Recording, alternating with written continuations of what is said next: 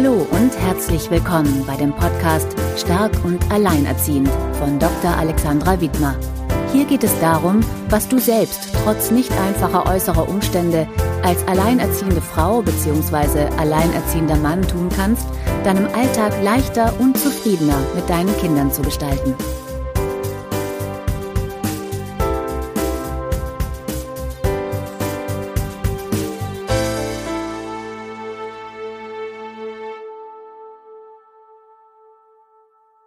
Hallo und herzlich willkommen bei Stark und Alleinerziehend. Mein Name ist Alexandra Wittmer und ich freue mich, dass du heute wieder dabei bist. Ich spreche heute über ein ganz äh, brisantes Thema, was dich vielleicht auch schon betrifft oder vielleicht irgendwann betreffen wird. Und zwar heißt dieser Podcast Drei Wege, die bei der Partnersuche als Alleinerziehende nicht funktionieren. Eine neue Liebe? Fragezeichen. Ähm, ich erzähle die Geschichte von ähm, Dana, die bei mir in der Beratung war und Dana ist seit fünf Jahren mit ihren drei Kindern alleinerziehend. Ihr Mann hatte sie damals mit einer guten Beta äh, Bekannten betrogen und ist auch heute noch mit dieser in einer Beziehung. Und für Dana war dieser Betrug damals und diese Trennung, so wie sie sagte, wohl die größte Krise in ihrem Leben gewesen. Im Laufe der Jahre hatte sie dann immer wieder per Online-Dating den einen oder anderen Mann kennengelernt. Aber so wirklich jemand an sich herangelassen hatte sie seitdem nicht mehr. Bis vor vier Monaten, da hatte sie dann in einem anderen Single-Portal Jens kennengelernt.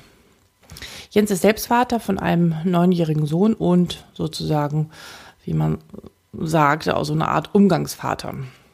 Und diese ersten Begegnungen verliefen von ihrer Seite sehr zurückhaltend und vorsichtig.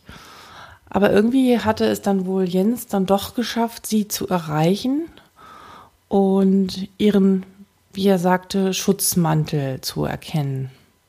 Und Dana war davon sehr beeindruckt und berührt von so viel Herzlichkeit und dass er überhaupt ja das so erkannt hatte und den Blick dafür hatte. Aber sie blieb dennoch kritisch. Und Jens Antwort darauf war, Dana, Manchmal muss man das Leben einfach wieder neu ausprobieren.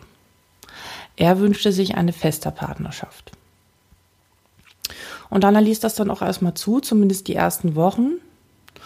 Doch je mehr sie für ihn empfand, desto stärker wurde wieder ihre Angst, das zu verlieren, was sie zu lieben begann.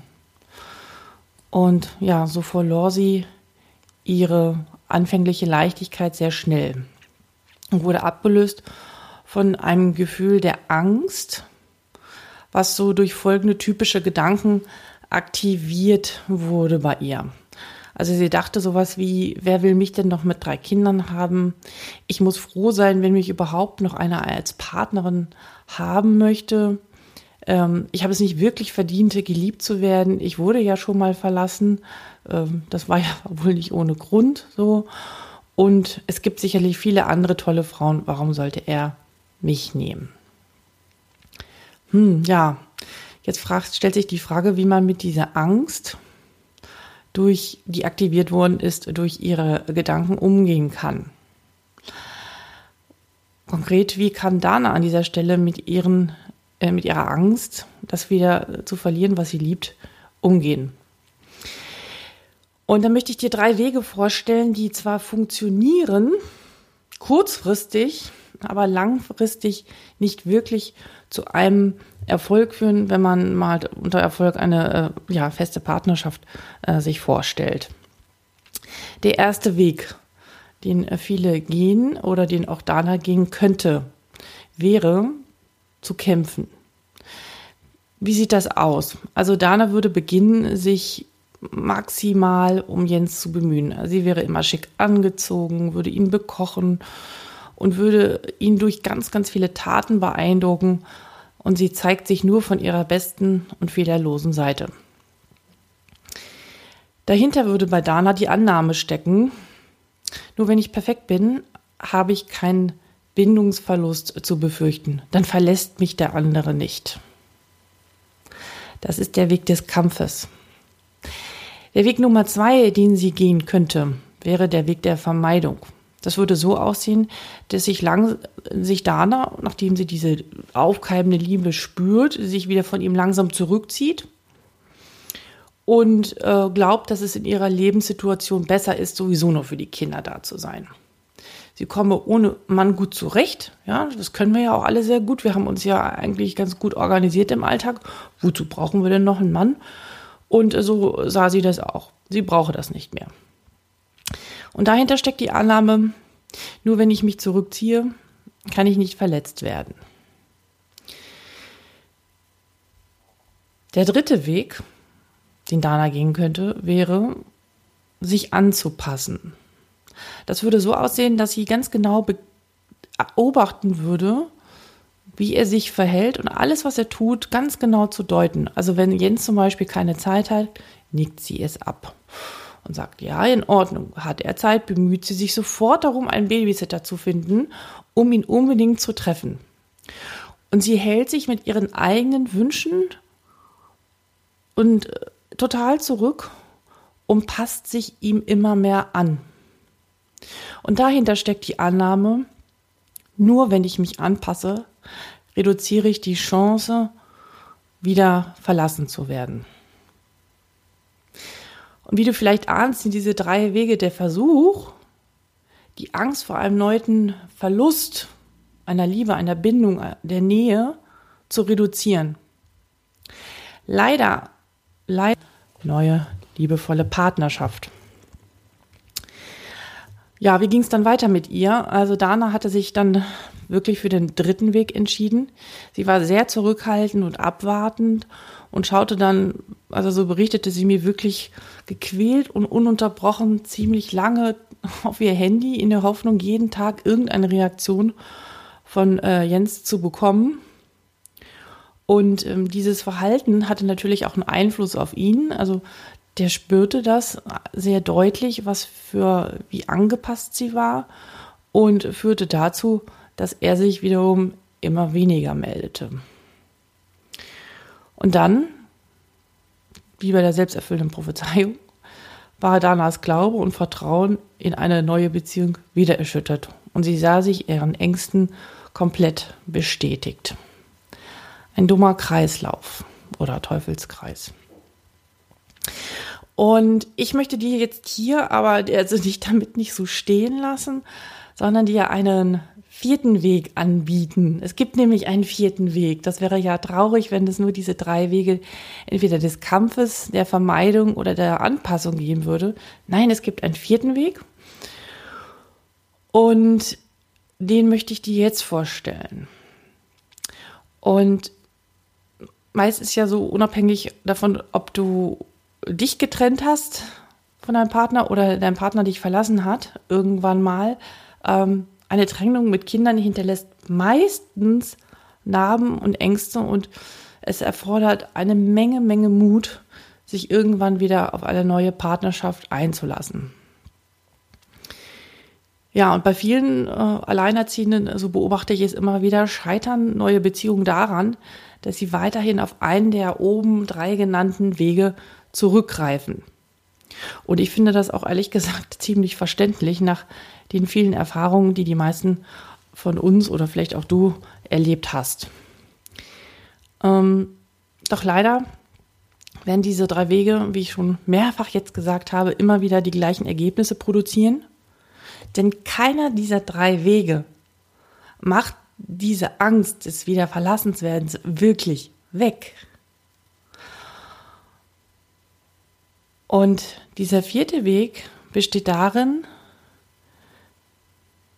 dass du aufhörst, dieses Gefühl, die Angst, wieder etwas zu verlieren, reduzieren zu wollen und stattdessen bereit bist, dich diesem Gefühl, dieser Angst, etwas wieder zu verlieren, hinzugeben und es zuzulassen.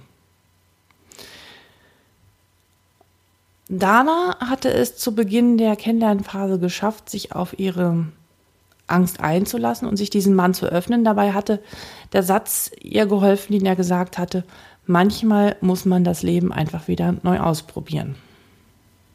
Und das ist eigentlich ein sehr schöner Satz. Nein, nicht eigentlich, der ist schön passend. Doch dann war diese Angst des Verlierens wieder viel stärker bei ihr und sie wechselte von Weg 4 zu Weg 3 und zwar dem sich anpassen. Und ähm, in Gesprächen, die ich mit äh, Patchwork-Paaren geführt habe und Freundinnen, die so leben, wird immer wieder deutlich, dass sie sagen, dass die Liebe erst wachsen kann,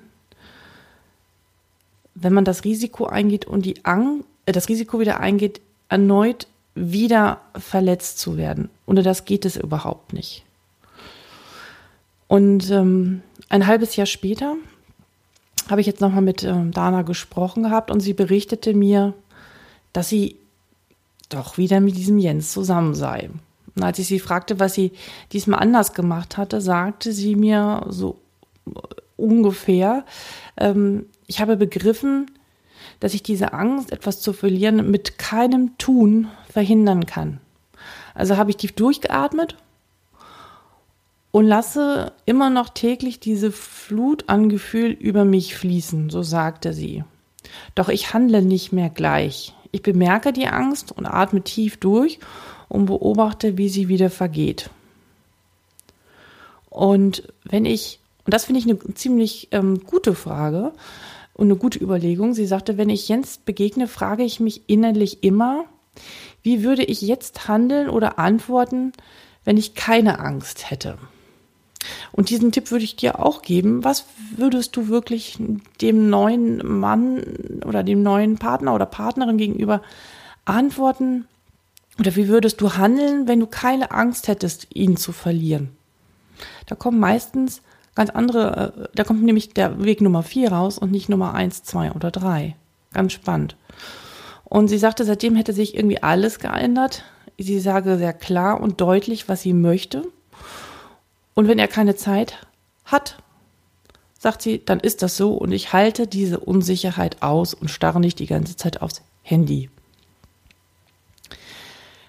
Ja, ich möchte noch mal zusammenfassen äh, diese Geschichte und äh, die auch noch mal ja mitgeben ist: Mache deine Angst in deiner neuen Beziehung oder auf der Suche danach zu deinem Freund und nicht zu deinem Feind.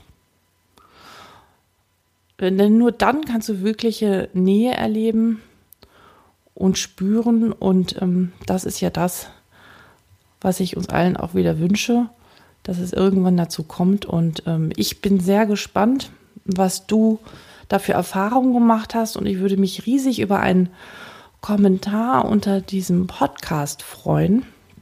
Und wenn du uns an deinen Erfahrungen teilhaben lässt.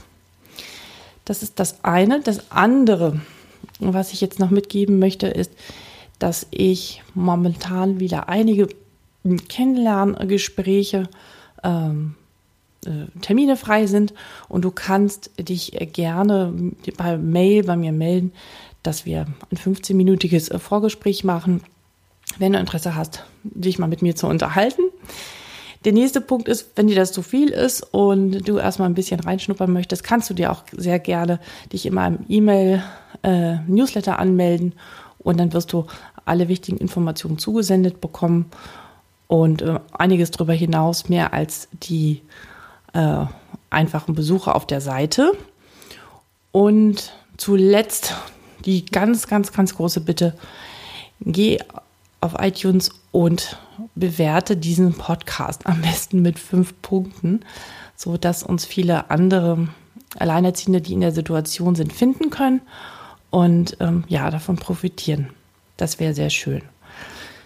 Vielen Dank, dass du zugehört hast und ich bin, wie gesagt, sehr gespannt über deine Erfahrungen mit diesem Thema und der Angst, etwas wieder zu verlieren und deinen Umgang damit. Gehst du schon Weg Nummer 4 oder nutzt du noch Weg Nummer 1, 2 oder 3? Wie gesagt, melde dich und ich freue mich von dir zu hören. Alles Liebe und Gute, bis demnächst. Alexandra, tschüss.